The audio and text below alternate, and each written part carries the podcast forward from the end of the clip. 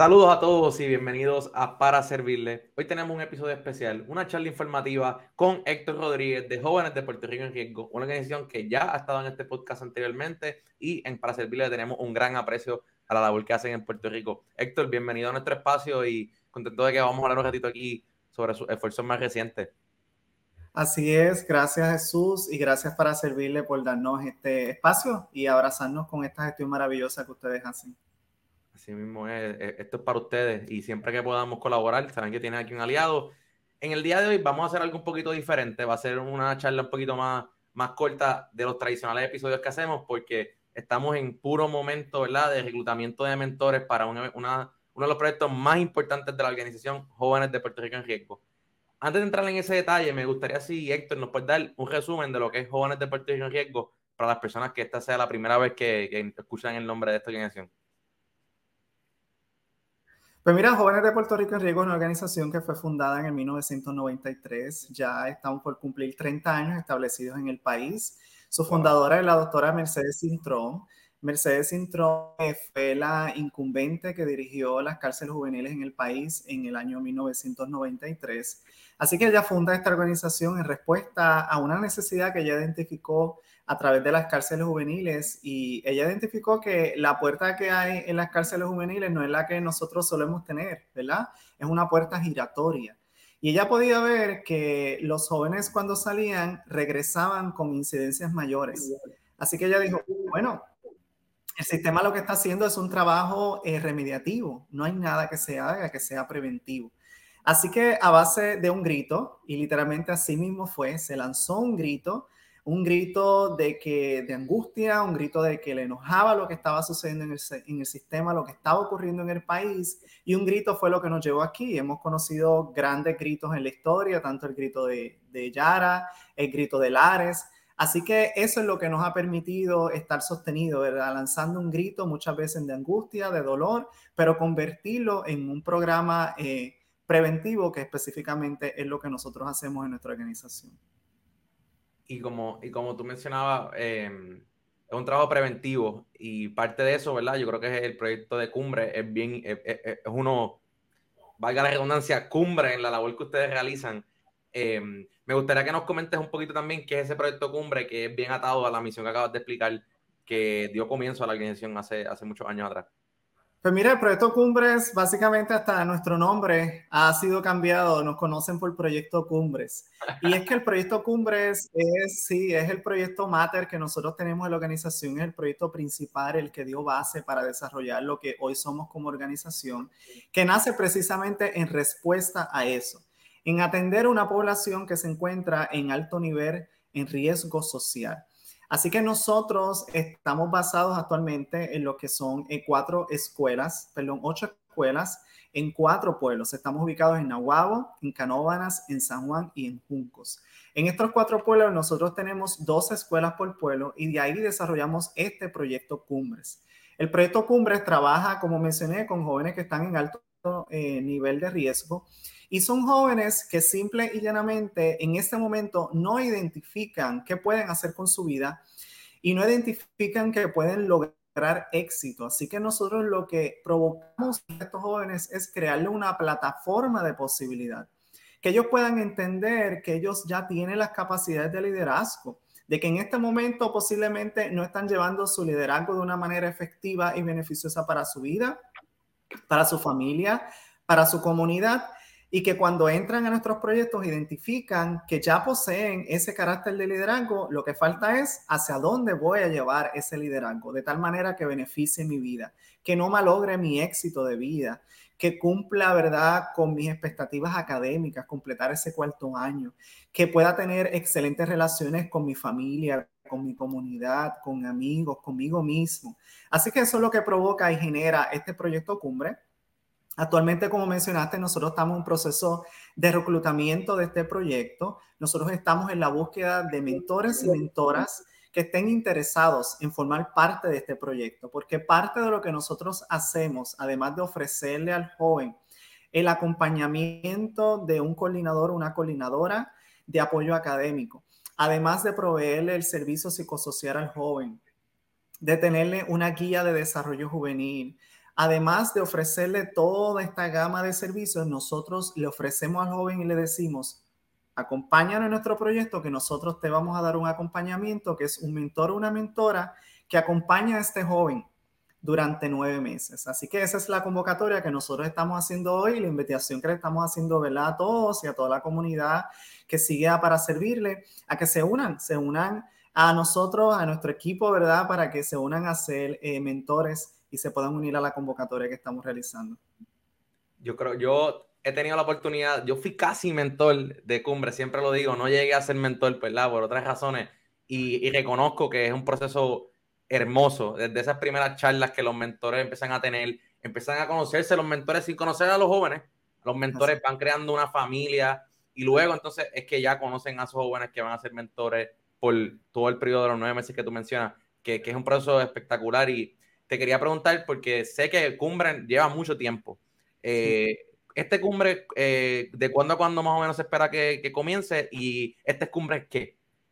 Pues mira, gracias por hacerme esa pregunta. Este proyecto es el Cumbres número 48 y 49, Jesús. Así que ya pronto a cumplir 50 proyectos. Así que han sido largos años, largos proyectos y miles de jóvenes que hemos logrado impactar dentro y fuera del país, porque también nuestros proyectos se ha llevado de manera ¿verdad? pequeña en México también. Así que hemos impactado a miles, a miles de jóvenes y eso es lo que nosotros buscamos buscamos mentores que estén interesados en formar parte. Nosotros tenemos una serie de orientaciones que vamos a estar llevando a cabo ahora en este mes de diciembre. Vamos a estar eh, disponibles el 6, el 7 y el 14 de diciembre. Esas son las fechas que nosotros tenemos disponibles para orientar. No obstante, se pueden comunicar con nosotros y si en alguna otra fecha usted la tiene disponible y nosotros podemos hacer el arreglo, estamos amablemente para poder orientarles y compartirles eh, toda la orientación y como mencionaste, nosotros adiestramos a los mentores. Y nosotros lo que hacemos es hacerle la invitación a que se unan a nuestra comunidad. Algo bien interesante en nuestra organización es que uno de los secretos más guardados, que lo voy a compartir ¿verdad? contigo y tu comunidad, es que la excusa de nosotros es trabajar con los adultos. No se trata nada de trabajar con los jóvenes. Así que los jóvenes son nuestros mediadores para nosotros trabajar con los adultos para nosotros provocar y generar en nuestras comunidades, en nuestras sociedades, gente responsable, gente interesada en, sostener, en amar. Así que si tú hoy puedes estar ¿verdad? escuchando esto y dices, bueno, ¿y quién puede ser mentor o quién no? Mira, nosotros no tenemos un perfil perfecto para buscar un mentor. Simplemente lo que nosotros queremos es alguien que escuche desde el amor y que escuche activamente y que acompañe a estos jóvenes estos jóvenes lo que necesitan es compañía. Nosotros no venimos a darle absolutamente nada a los jóvenes. Yo fui mentor. Yo fui mentor. Yo comencé aquí la organización como mentor en el proyecto eh, Cumbre número 35. Así que en el proyecto número 35 yo fui mentor y llegué con la idea que yo venía a darle algo a los jóvenes y descubrí ese gran secreto que yo no venía a darle absolutamente a los jóvenes. Los jóvenes lo tenían, simplemente lo que requerían era alguien que se interesara por ellos, alguien que una, una vez por semana los llamara y le dijera, mira, ¿cómo estás? ¿Cómo te sientes? Que eso es parte de, lo, de los requisitos y de la base de nuestro proyecto. Que un sábado al mes lo acompañara a un taller, un día al mes pudiera salir con ese joven y le pudiera generar una experiencia de vida. Así que básicamente de eso trata este proyecto, más bien es un proyecto de acompañamiento para que mientras está el mentor acompañando al joven, detrás de él hay una batería de recursos que están de la misma manera trabajando. Así que mientras el mentor está acompañando a su joven, al joven se le está dando apoyo académico, se buscan sus notas, se visita a sus maestros, se visita a su hogar, le damos talleres a sus padres, a sus madres, tutores legales. Así que hay una serie de servicios que acompañan al joven y que el mentor se une como parte de ese recurso simplemente de acompañamiento desde el corazón a mí me parece bien interesante lo que tú has mencionado porque nosotros fomentamos aquí en Para Servirle mucho el voluntariado, ¿no? Y siempre estamos llamando a la gente a que haga servicio. Y esto es una manera perfecta, ¿no? Y tú acabas de hablar de tu experiencia como, como mentor y también a veces la gente tiene miedo. Ah, voy a ser mentor, pero es que yo tengo, tengo hijos, tengo un trabajo, tengo mi... Esto, el requisito, como tú acabas de explicar, no es nada muy complicado. Es compartir con alguien de vez en cuando al mes unas llamadas que hoy en día eso lo puedes hacer desde el carro, tú sabes, es algo bien sencillo, pero bien gratificante y de mucho beneficio para los jóvenes y de mucho beneficio también para el mentor, que de la gente que conozco que han sido mentor también como tú, luego es un cambio de vida. son una persona antes y una persona después de cumbre. Eh, estoy seguro que, que, muchos están de acuerdo con eso, ¿no? Totalmente, porque nosotros trabajamos eh, con la ontología, así que nuestro método de trabajo es con la ontología, que es el ser. Por eso es que nuestro programa no es remediativo, es preventivo, porque trabaja, trabajamos y vamos directamente a la intención. ¿Qué fue lo que ocurrió con ese joven? ¿Por qué ese joven está escogiendo lo que está escogiendo? ¿Por qué se está moviendo? Vamos a trabajar con talleres de desarrollo personal, manejo saludable de emociones, manejo de relaciones. Así que empezamos a trabajar con la vida de ese joven porque para nosotros no es más fuerte la historia, para nosotros es mucho más fuerte trabajar con el joven que con su historia. A nosotros la historia de nuestros jóvenes, aunque para nosotros es importante conocerla, ¿no? Para poder saber, saber de qué manera podemos trabajar y diseñar este plan de trabajo para ellos, pero sus historias no es lo importante, lo importante son ellos. Así que por eso nosotros trabajamos con la antología, que es el sistema del ser, y entonces empezamos a desarrollar todo lo que conlleva el acompañamiento, porque algo interesante en nuestra organización, eh, uno, de que somos ¿verdad? los primeros organizaciones que ha trabajado lo que es el tema de la mentoría en el país durante 30 años. Y dos, que es una práctica basada en evidencia. Lo que nosotros hacemos ha sido una práctica basada en evidencia. Ya se ha investigado, ya es un proceso que han ido los investigadores a ver nuestros procesos, cómo es que implementamos lo que hacemos durante todos estos años. Así que han podido ver y podemos, ¿verdad?, decir de que esto es una práctica basada en evidencia. Todo lo que nosotros hacemos lo hacemos de manera intencional y de manera eh, amorosa. El 94% de nuestros jóvenes, luego de culminar nuestros proyectos, culminan su cuarto año, no malogran el éxito de sus vidas logran generar mejores relaciones con papá, con mamá, con tutores legales, con su sociedad y logran hasta llegar a cursos por grado a nivel universitario. Así que 90, 94% de nuestros jóvenes logran tener ese éxito. Ya ellos lo tenían, simplemente requerían un acompañamiento. Claro, brutal. Esas estadísticas son, son para pelo eh, y me encantan que, porque obviamente son 30 años de, de experiencia y de data. Me gustaría obviamente, ya mencionaste que hay tres orientaciones ahora durante el mes de, diciembre, comenzando esta semana, ya hay una y la próxima semana. ¿Cómo es el proceso? Las personas van a orientación, pueden llenar un formulario, también sé que hay un formulario, cuéntame esos detallitos para ir a la gente que le interese, ya sepa lo que tiene que hacer para ser parte de Cumbre. Pues mira, eh, eh, a través de nuestra página web en Facebook, eh, pueden jóvenes de Puerto Rico en riesgo Allí aparece una serie de promociones con unos enlaces donde tú vas a acceder a ese enlace y vas a escoger una cita el día que te funcione.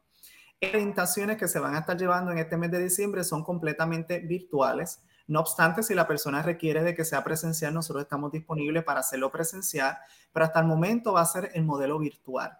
Así que tienen la oportunidad de fechar, de seleccionar una fecha, automáticamente a nosotros nos va a llegar tu interés, nosotros te vamos a llamar para confirmar que hemos recibido la información, te vamos a enviar el enlace y te vamos a esperar en esta orientación. De igual manera, nos pueden seguir a través de Instagram, de igual manera allí está el formulario, cómo pueden comunicarse a nuestro número de teléfono 787-920-8969, 787-920-8969.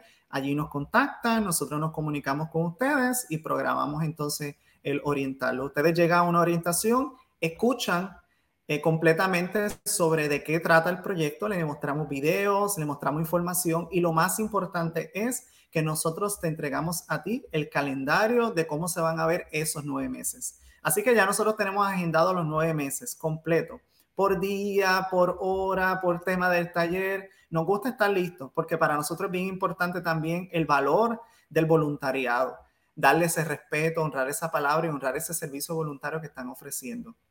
Así que una manera que nosotros hacemos es que ya previamente tenemos calendarizado cómo se van a ver esos nueve meses, así que tú vas a salir con toda esa información de tal manera que en enero tú nos digas, mira, estoy listo, voy para el primer taller. Eso está perfecto y eso yo, doy fe de que hay un, te da un calendario de todo el año básicamente que vas a estar envuelto y, y sabes ya si, si, puedes o no puedes, ¿verdad? Dependiendo de la fecha, que eso es bien importante. Héctor, entonces, en, eh, la, para ir cerrando, las orientaciones son en diciembre, las personas van a la orientación sin ningún tipo de compromiso, van ahí, se orientan como, ¿verdad? valga la redundancia, y de ahí entonces en enero es que hacen esa confirmación para entonces comenzar los talleres de, de los mentores y luego entonces ya va a pasar al, al, proceso como tal de, la, de cumbres, que es un poquito más adelante en el año, imagino entonces. Exacto, eh, llegan sin ningún tipo de compromiso, simplemente el compromiso de querer asistir a una orientación, nosotros los orientamos, le platicamos sobre todo lo que va a ocurrir, llenan un formulario ese día y entonces luego en enero 28 es que empieza el primer taller. Así que estos primeros talleres no son con los jóvenes, estos talleres son con los mentores primero. Porque algo que pasa es que mientras nosotros vamos adiestrando y capacitando a los mentores o los candidatos a ser mentores, nosotros vamos reclutando a los jóvenes. Así que este proyecto se lleva de manera uniforme y esto porque nosotros tenemos una frase en nuestra organización y es que nosotros decimos que nosotros no le vamos a pedir nada a los jóvenes que nosotros no estemos dispuestos a hacer. Así que primero el mentor pasa por un proceso primero el mentor se adiestra, se capacita porque luego su joven va a pasar por el mismo proceso, pero acompañado por ese mentor. Así que primero el mentor llega, llega a nuestra orientación, luego en enero llega a su primer taller y los primeros talleres son nuestro regalo para ustedes.